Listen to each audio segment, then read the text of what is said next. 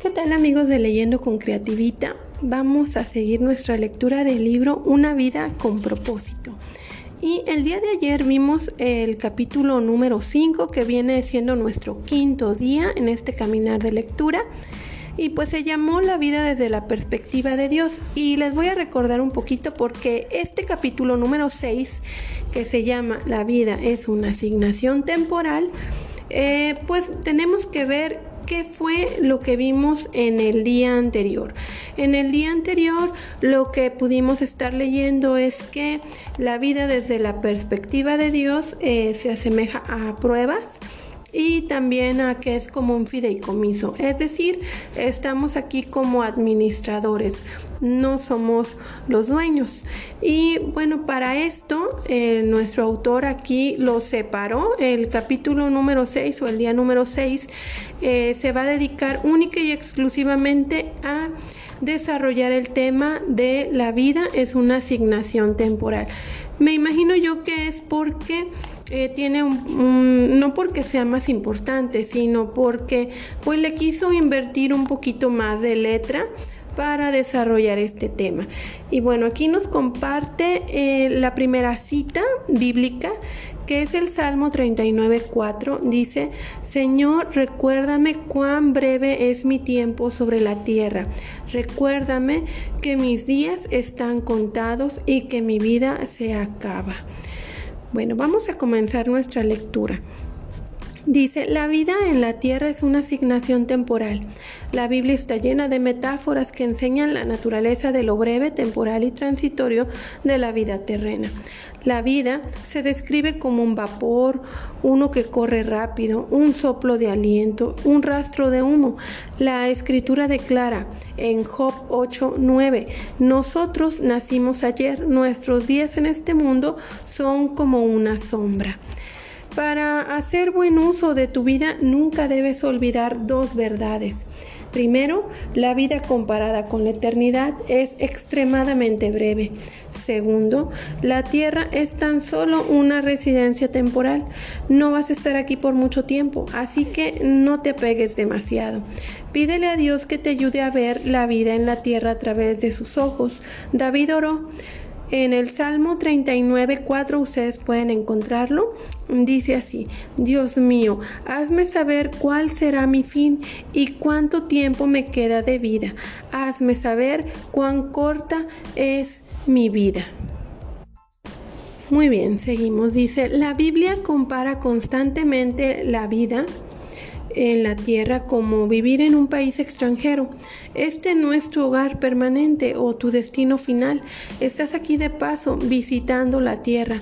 La Biblia emplea términos como extranjero, peregrino, advenedizo, extraño, visitante y viajero para describir nuestra corta estadía en la tierra. El salmista dijo en el Salmo 119, 19, dice, estoy de paso en este mundo. Y Pedro explicó que entre comillas, aquí lo pone nuestro autor porque viene también esta cita en primera de Pedro 1.17, dice, si tú llamas Padre a Dios, vive tu tiempo en esta tierra como si estuvieras de paso. Y bueno, aquí nuestra, nuestro autor nos va a empezar a relatar parte de lo que es su experiencia y dice así, vivo en California, donde muchas personas de todas partes del mundo se han mudado para trabajar, aunque mantienen la ciudadanía desde sus respectivos países. Se les pide que lleven consigo una tarjeta de residencia conocida como Green Card que les permite trabajar aquí aunque no sean ciudadanos. Los cristianos deberíamos llevar tarjetas verdes, estas green card espirituales, para recordarnos que nuestra ciudadanía está en los cielos. Dios afirma que sus hijos deberían pensar sobre la vida de una manera muy distinta a la de los no creyentes. Eh, porque aquí nos refiere nuestro autor en, en la cita de Filipenses 3:19 dice, solo piensan en lo terrenal, En cambio, nosotros somos ciudadanos del cielo, de donde anhelamos recibir al Señor Jesucristo. Verdaderos creyentes saben que la vida es mucho más que los pocos años que vivimos en este planeta. Tu identidad está en la eternidad y tu patria es el cielo. Cuando entiendas esta verdad, dejarás de preocuparte por tenerlo todo en la tierra.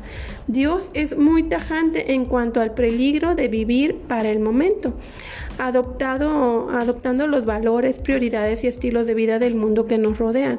Coquetear con las tentaciones de este mundo es lo que Dios llama adulterio espiritual. La Biblia destaca en Santiago 4:4. ¿No saben que la amistad con el mundo es enemistad con Dios? Si alguien quiere ser amigo de Dios, se vuelve enemigo de Dios. Bueno, aquí este corrijo, dice, si alguien quiere ser amigo del mundo, se vuelve enemigo de Dios.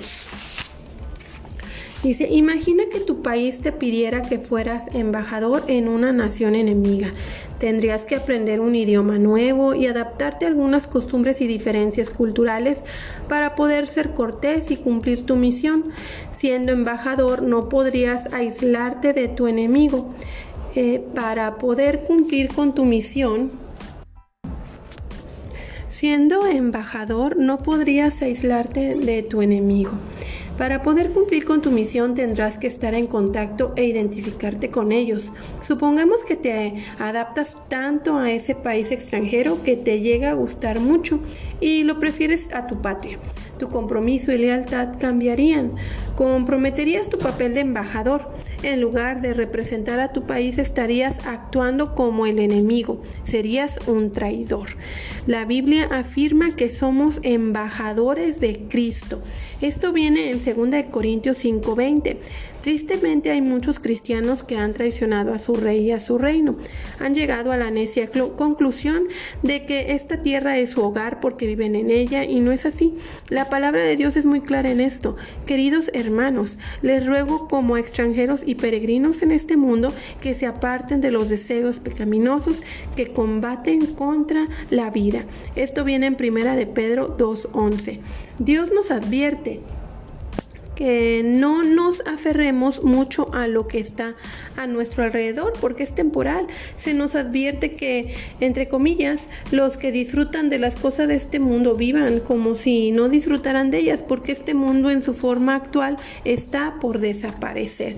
Y así viene literal en Primera de Corintios 7:31. Aquí, bueno, voy a hacer una breve pausita para un pequeño comentario. Eh, aquí cuando nos dice que somos como embajadores y que pertenecemos a otra, que nuestra patria es celestial, bueno, aquí vamos a aterrizarlo a ver por qué. Bueno, a veces leemos, como ya les he comentado, leemos, pero no comprendemos y no aterrizamos. Y bueno, ¿cómo esto lo podemos llevar a la práctica? ¿Cómo lo podemos hacer propio? Dice aquí que, bueno, si pertenecemos a otro país, imagínate que somos embajadores de aquí, de México, y nos vamos, no sé, ¿qué te gusta? Alemania, a España o a, o a X país donde nosotros somos representantes de México y pues tenemos que actuar de manera digna que, pues corresponde a, a, lo que es un mexicano, ¿no? Para representar a toda nuestra nación. Entonces, bueno, pues aquí es este lo que nos comenta nuestro autor. Eh, realmente, aunque vivamos en ese otro país, en ese otro lugar, y tengamos que ajustarnos a ciertas leyes, a ciertas formas, a cierto estilo de vida, eh, no pertenecemos allá y habrá cosas que no compartamos. ¿Por qué? Porque atentan contra nuestra identidad de mexicano. No sé, a lo mejor que dijeran, no, pues tú renuncia para empezar esto, ¿no? De renuncia a tu ciudadanía y ahora eres este un ahora eres de este país pues bueno yo creo que a eso se refiere nuestro autor. Y también esto en el lenguaje en el lenguaje cuando en la Biblia menciona que somos que nuestra patria, patria es celestial tenemos también otro otra manera de hablar. Entonces aquí es donde donde es muy importante que como como hijos de Dios o como creyentes, también eh, estemos conscientes de que hay una manera de hablar diferente y que se nota el que es ciudadano de, del reino de Dios, porque también tiene que ver con la forma de hablar. Y bueno, vamos a seguir nuestra lectura. Dice, en comparación con otros siglos, nunca ha sido tan fácil vivir como se vive hoy en el mundo occidental. Actualmente somos bombardeados con toda clase de entretenimientos, diversiones y la complacencia de todos nuestros gustos personales. Hoy en día, con todos los fascinantes entretenimientos de los que estamos rodeados, lo cautivador de los medios informativos y todas las cosas nuevas que existen para explorar nuevas experiencias, es fácil olvidar que la vida no consiste en la búsqueda de la felicidad. Solo cuando recordamos que la vida es una prueba, un fideicomiso y una asignación temporal, es que el enamoramiento de estas cosas pierde el dominio sobre nuestra vida. Nos estamos preparando para algo mejor. En 2 Corintios nos comparte nuestro autor en el capítulo 4 versículo 18 dice, así que no nos fijamos en lo visible sino en lo invisible, ya que lo que se ve es pasajero mientras que lo que no se ve es eterno.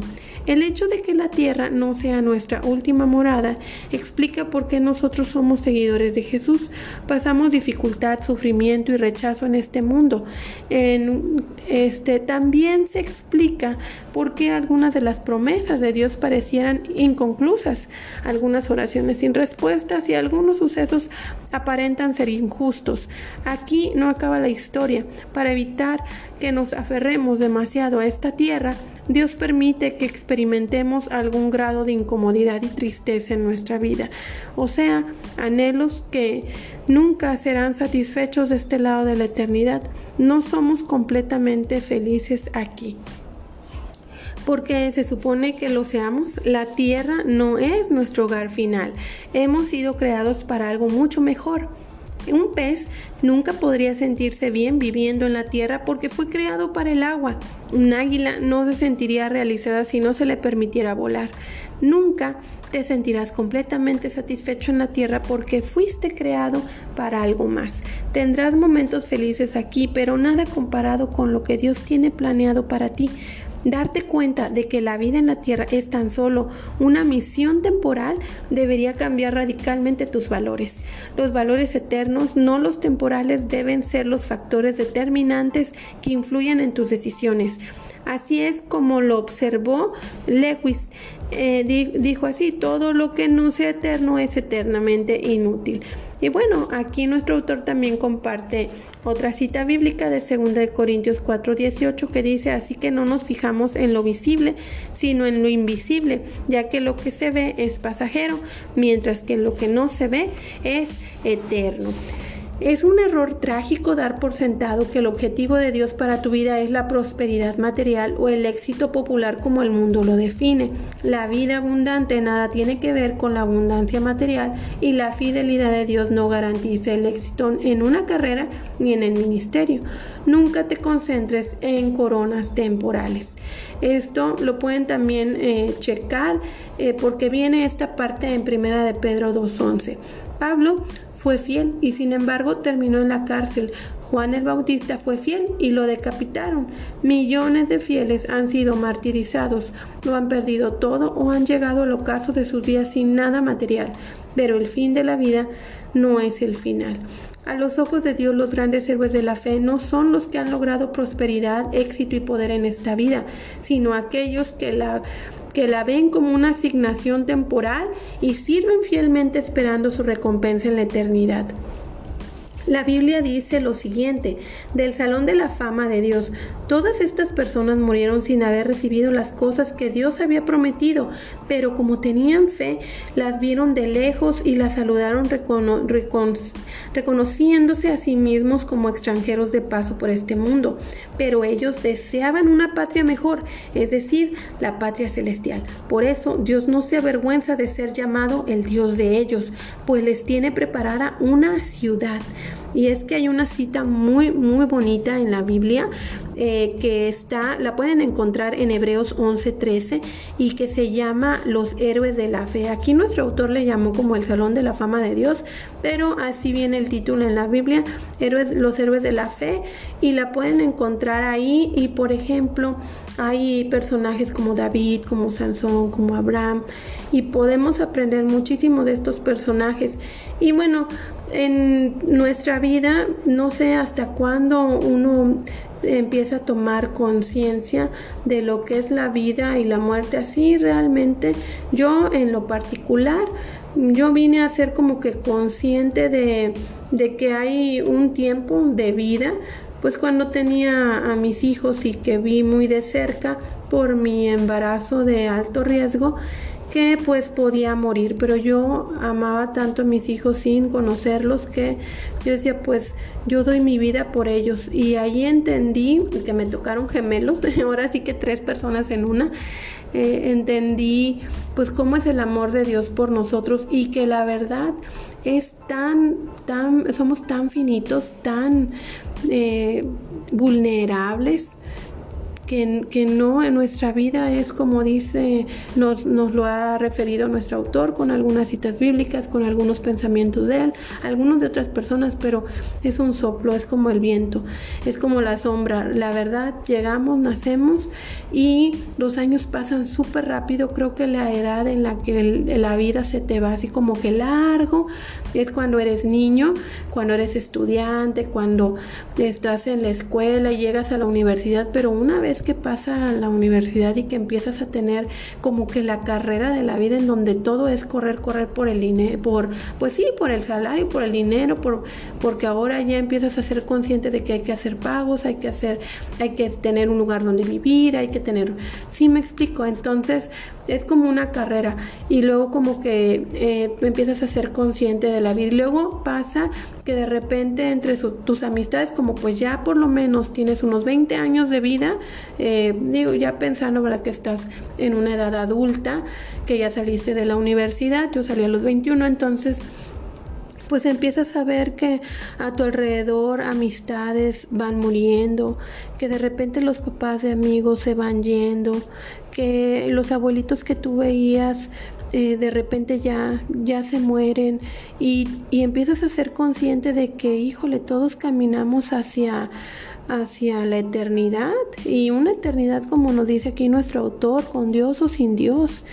Y pues bueno, cómo Dios se ocupó tanto de nosotros para mandarnos a Jesús, para mostrarnos su amor y para dejar algún testimonio, una persona, sea, alguien testigo fiel de que Él nos ama y que podamos creer en su, en su obra.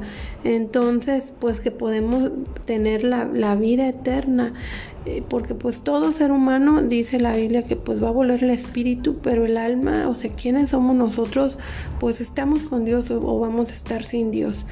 Y bueno, aquí eh, me gusta este, este capítulo como está casi concluyendo porque nos lleva a tener una conciencia más es más, cambia tu enfoque, cambia tu perspectiva cuando empiezas a ver que la vida aquí realmente no es tu lugar donde donde vas a estar por siempre y que las cosas que puedas tener no, de hecho nos morimos y no cuando alguien muere no se lleva nada yo me acuerdo mi papá tenía se hizo de propiedades y, trabajó mucho y tenía él, él para él era el trabajo, el trabajo, siempre era el trabajo lo más importante y también tener o sea, propiedades. Y el día que murió, yo de verdad para mí fue un shock tremendo porque pues no, o sea, no se lleva nada, todo, todo se quedó aquí.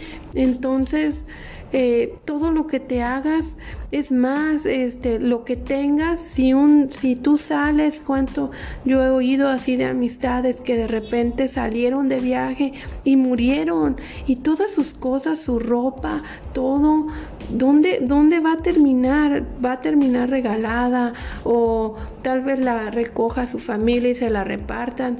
Pero pues nada nos llevamos. Entonces, lo que te llevas a la eternidad, como en algún, en algún texto lo leí, eh, lo único que te llevas es lo que diste.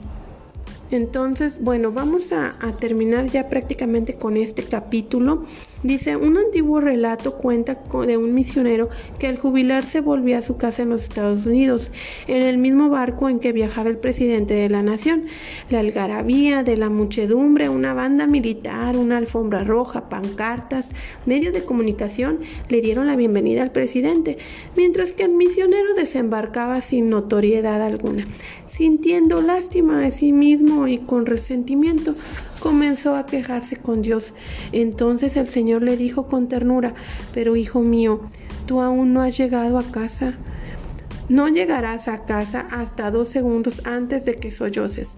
¿Por qué te di tanta importancia a las cosas que eran temporales? ¿En qué estaba pensando? ¿Por qué perdí tanto tiempo y esfuerzo e interés en algo que no iba a durar?